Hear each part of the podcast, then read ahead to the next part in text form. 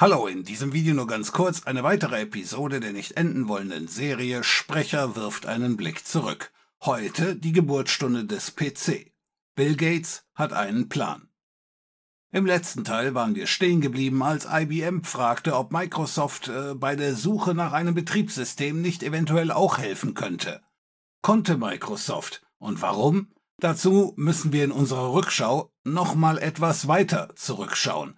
Wie schon erwähnt, Microsoft hatte Programme wie Basic, COBOL, Fortran und ähnliches im Angebot. Wie ebenfalls schon erwähnt, gab es damals sehr viele verschiedene Computer und Microsoft war mehr oder weniger den ganzen Tag damit beschäftigt, die eigenen Programmiersprachen, also die eigenen Programme, auf diese Betriebssysteme zu portieren, auf diese Computer. Und viele Computer liefen damals mit dem Betriebssystem CPM von Gary Kildalls Digital Research. Und für dieses Betriebssystem hatte man die eigenen Programme schon portiert.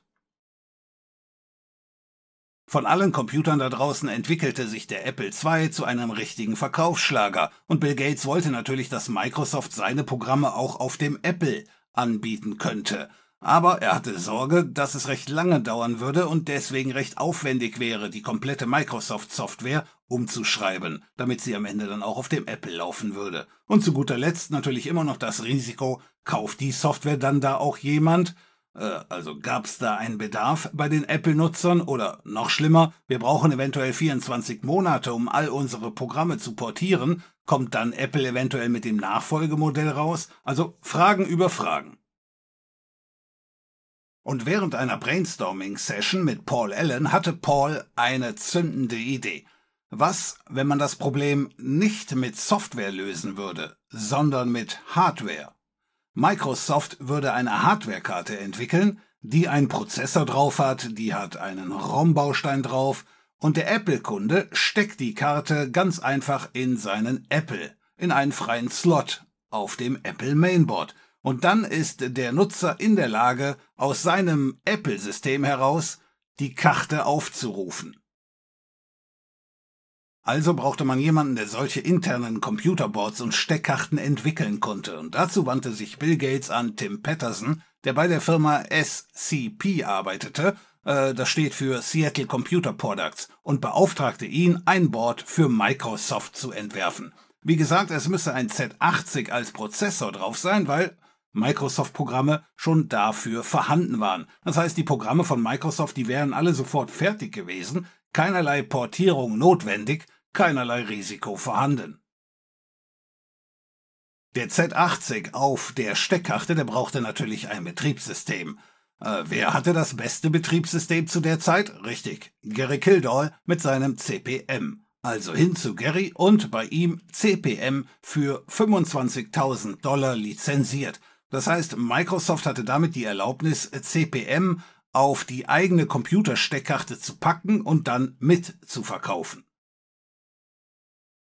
Damit hatte man dann eine Steckkarte, mit der Apple II-Nutzer CPM an seinem Apple starten konnte und schon waren, wie erwähnt, alle Microsoft-Programme auf einen Schlag kompatibel und lauffähig. Microsoft hatte in der Kalkulation ähm, damit gerechnet, dass der Bedarf hier bei circa 5000 Karten liegen würde. Nun, das stimmte nicht. Die 5000 Karten, die hatten die schon nach drei Monaten verkauft und in den folgenden Monaten wurden noch mehrere Zehntausende von diesen Softkarten, die eigentlich Hardware waren, verkauft. Microsofts Trojaner-Karte, die CPM auf dem Apple startete, gefiel Steve Jobs natürlich nicht. Okay, jeder, der so eine Karte gekauft hatte, der hatte auch zumindest einen Apple vorher gekauft, aber wenn das Schule machen würde, dann könnte es sein, dass Apple die Hoheit über sein Betriebssystem verliert. Es könnte sein, dass die Entwickler sich entscheiden, künftig nicht mehr für den Apple zu programmieren, sondern eben für ja, Microsofts Z80-Karte. Nicht jetzt unbedingt wegen der Karte, aber eben Z80-Programme laufen ja auf den anderen Computern auch. Tim Patterson auf der anderen Seite, der hatte natürlich nicht nur Microsoft als Kunde.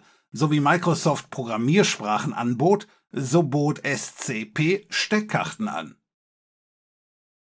Und eine von den Steckkarten, die SCP anbieten wollte, war eine Karte, die den schnellen Intel 8086 drauf hatte. Wir erinnern uns, äh, das war der Prozessor, den IBM für den PC nicht nehmen wollte, weil er angeblich zu schnell war. Dafür brauchte Tim Patterson allerdings ein Betriebssystem, das auf diesem 8086 laufen sollte. Und wo ging man damals hin, wenn man ein Betriebssystem haben wollte? Richtig, zu Gary Kildall. Also stapfte Tim Patterson zu Gary Kildall, sagte ihm, was er mit seiner 8086er Steckkarte vorhatte und sagte ihm, er brauche ein CPM, damit das auf seiner Karte laufen würde. Und Kildall sagte ihm, ja, okay, so wie ich das hier sehe, im Dezember 79, dann kannst du dein Betriebssystem für den 8086 haben, dann sollte das Ganze fertig sein. Naja, aber wie das nun mal so war, Geld verdient wurde mit der alten Hardware, ob der 8086 irgendwann mal abhebt und dann auch Geld einbringt, naja, das war zu dem Zeitpunkt nicht unbedingt sicher und ich sag mal, deswegen hat Gary dem Projekt nicht unbedingt die Priorität eingeräumt, die sich Tim Patterson gewünscht hat. Im April 1980 war das Betriebssystem dann immer noch nicht fertig und da war Tim Patterson dann dermaßen genervt, dass er sich sagte, gut, dann mache ich es halt selber. Und programmierte ein eigenes Betriebssystem für den Intel 8086, beziehungsweise baute die CPM-Funktionen in seinem Betriebssystem nach.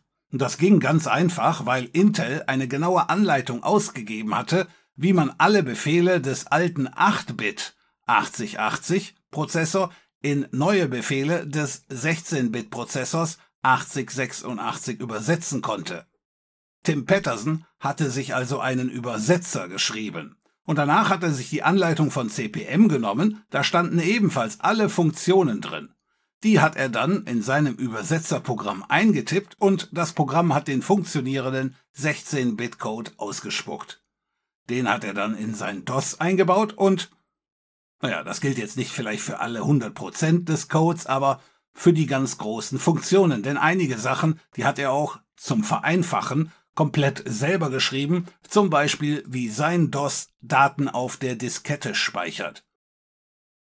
Aber so konnte er CPM nachbauen, ohne sich den Code von CPM anschauen zu müssen, denn das wäre nicht erlaubt gewesen. Tim nannte sein Betriebssystem intern QDOS was für Quick und Dirty Operating System stand. Nachher fertig hieß das Ganze dann SCP-DOS oder 86-DOS. Damit konnte Patterson seine Karten dann für 600 Dollar verkaufen und wenn Gary eventuell irgendwann mal fertig werden würde mit seinem CPM 86, dann könnte er es ja eventuell immer noch austauschen. Nun all das wusste Bill Gates, weil er ja Tim Patterson kannte weil dieser ja im Grunde das Gleiche ungefähr zur gleichen Zeit auch für Microsoft machte. Aber kommen wir wieder zurück. Bill Gates hatte also gerade IBM versprochen, in drei Wochen eine Lösung für ein Betriebssystem zu haben.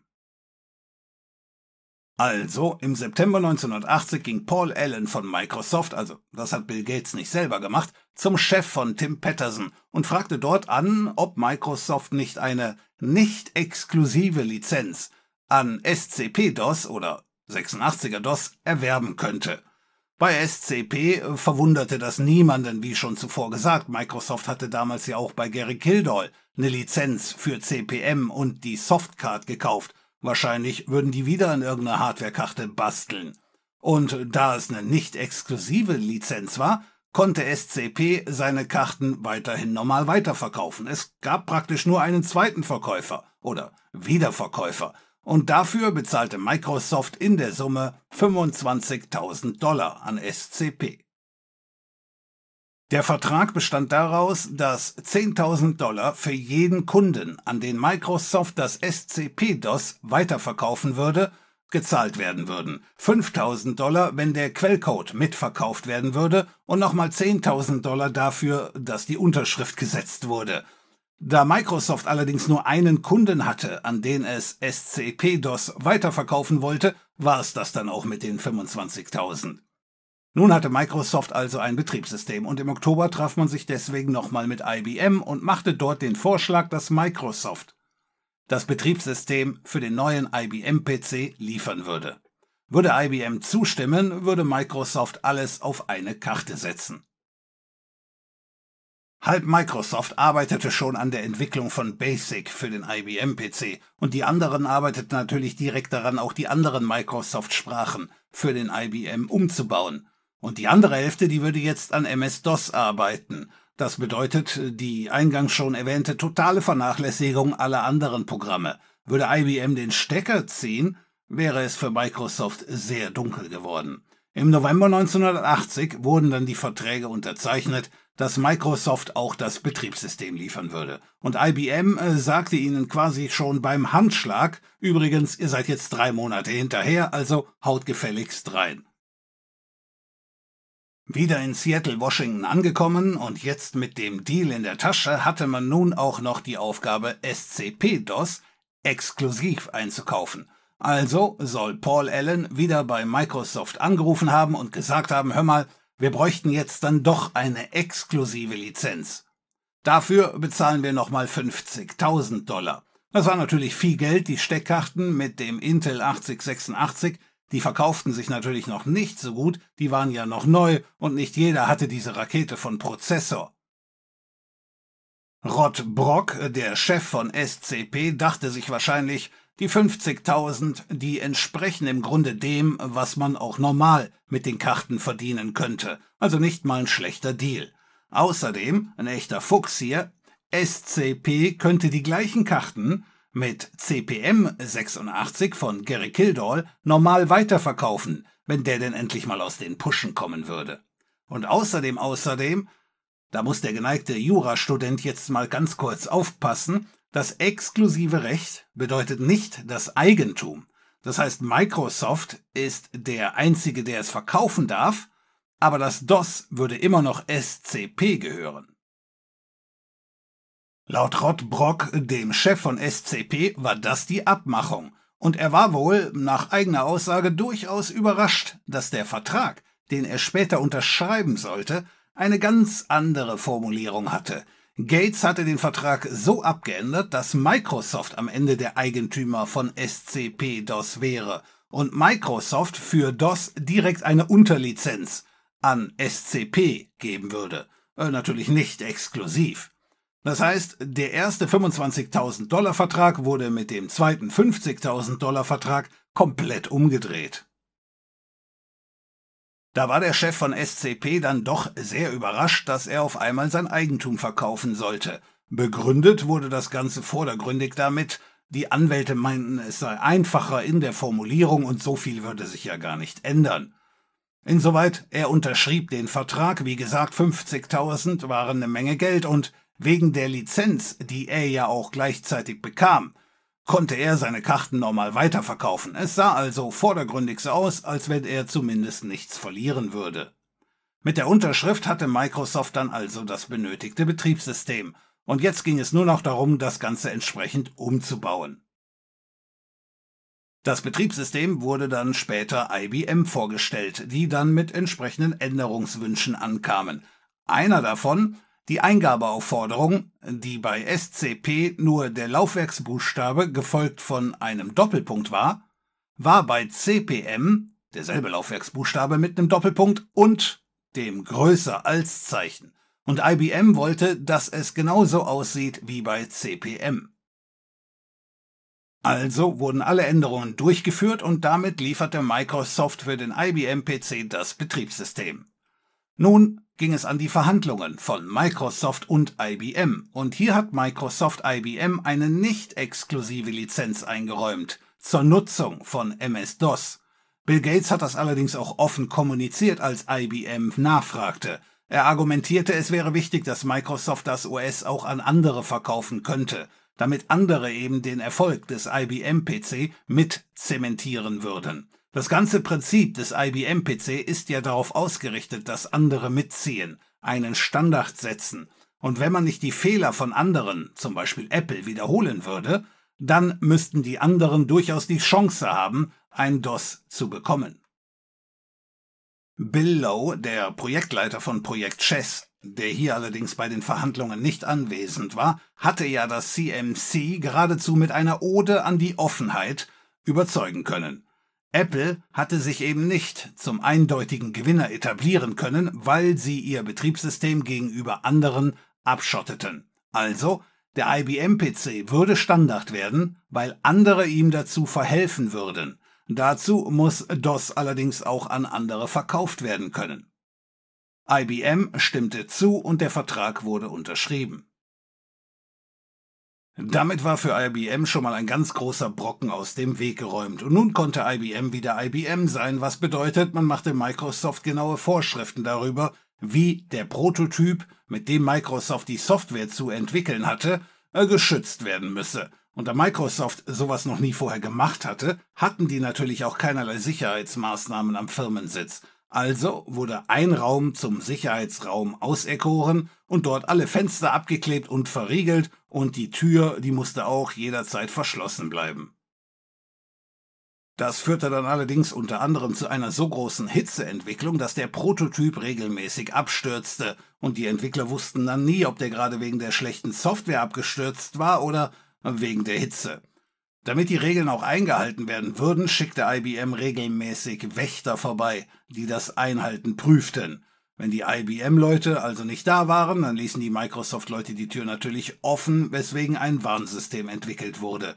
Sobald jemand mit äh, einem dunkelblauen Anzug auf dem Parkplatz gesichtet wurde, da läuteten direkt die Alarmglocken.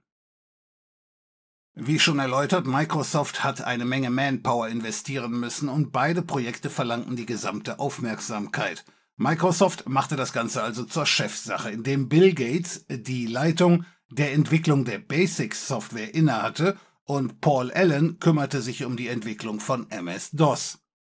Damit wäre dann auch im Grunde mit dem Gerücht aufgeräumt, dass Bill Gates nie eine Zeile an MS-DOS programmiert hatte. Ja, stimmt auch. Hat er allerdings auch selbst immer zugegeben, wie gerade gesagt, geleitet hatte er das Basic-Team.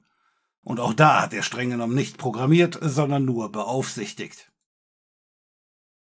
Für IBM war der PC aber lange noch nicht fertig. Der Prototyp, der stand zwar, aber von den Hardware-Lieferanten hatte man im Grunde bisher nur Intel fest eingeplant. Jetzt ging erstmal das große Hacken, Treten und Schlagen konzernintern los. Jeder wollte mitmachen, keiner wollte damit assoziiert werden, keiner wollte den PC bauen und alle hassten die PC-Abteilung. Und natürlich jeder wollte das Geld haben. Also ein ganz normaler Tag im Büro mit meinen Kollegen. Aber das ist natürlich eine Geschichte für ein ganz anderes Video. Okay.